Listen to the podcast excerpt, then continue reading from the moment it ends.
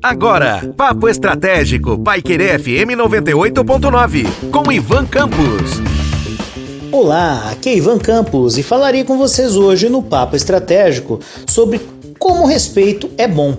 Respeitar as pessoas, respeitar as diferenças, respeitar a diversidade dentro das empresas ou na vida social, hoje tornou-se não apenas algo que faz parte do convívio e que se espera da boa educação entre as pessoas, né? Seja no ambiente em que você trabalha ou seja da sua empresa para com você e de você para com as outras, as outras pessoas que se relacionam dentro do ambiente de trabalho, mas também na nossa vida social, nos grupos sociais, entre familiares, amigos, nas congregações religiosas ou então nos espaços coletivos. Então, respeitar um ao outro, que faz parte do que nós chamamos de boa educação, é muito bom e é necessário para que então tenhamos uma condição de viver em sociedade dentro daquilo que se espera dentro desta sociedade.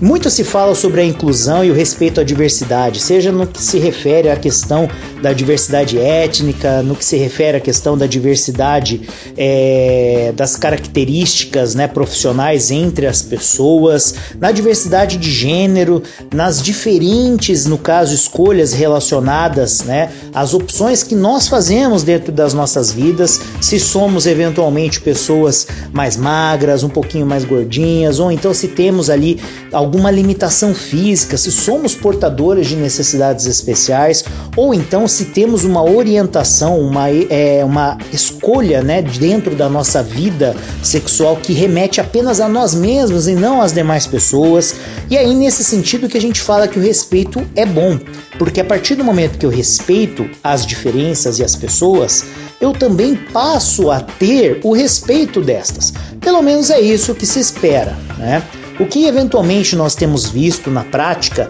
é que existem muitos discursos, não só daquilo que é socialmente responsável, mas também dentro das premissas relacionadas às regras e manuais de conduta social e, naturalmente, dentro das empresas, das organizações, né? As regras e manuais de boa conduta profissional dentro das empresas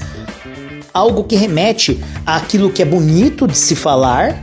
e eventualmente aquilo que deve ser seguido porque está escrito, mas que na prática às vezes não acontece, né? E isso envolve todas as esferas, desde aquela empresa que eventualmente impõe um regulamento ou um manual, um código de conduta e que espera que todos os profissionais sigam, até naturalmente quando a gente tem os grupos sociais, a família e as demais pessoas que dentro de uma convivência normal, né, tem a necessidade de aceitar as diferenças e as distinções, respeitando as opiniões e escolhas que cada um faz individualmente.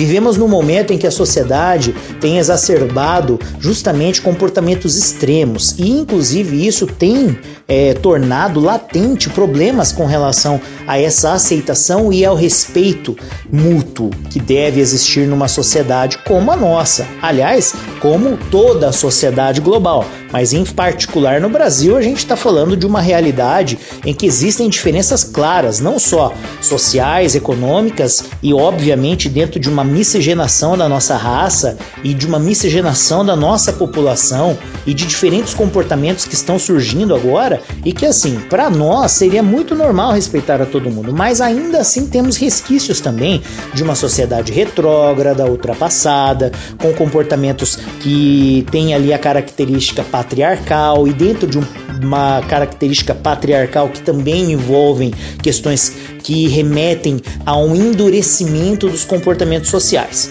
Mas isso não remete só à questão do respeito que uma pessoa deve ter pela outra ou dentro da empresa para com seus pares, mas também dentro das empresas para com as pessoas. E esse respeito ele começa quando a empresa respeita a legislação vigente e a legislação trabalhista, as questões relacionadas aos acordos coletivos de trabalho, as questões que envolvem as normas adequadas para que as pessoas possam trabalhar, normas e padrões que estão relacionados, né,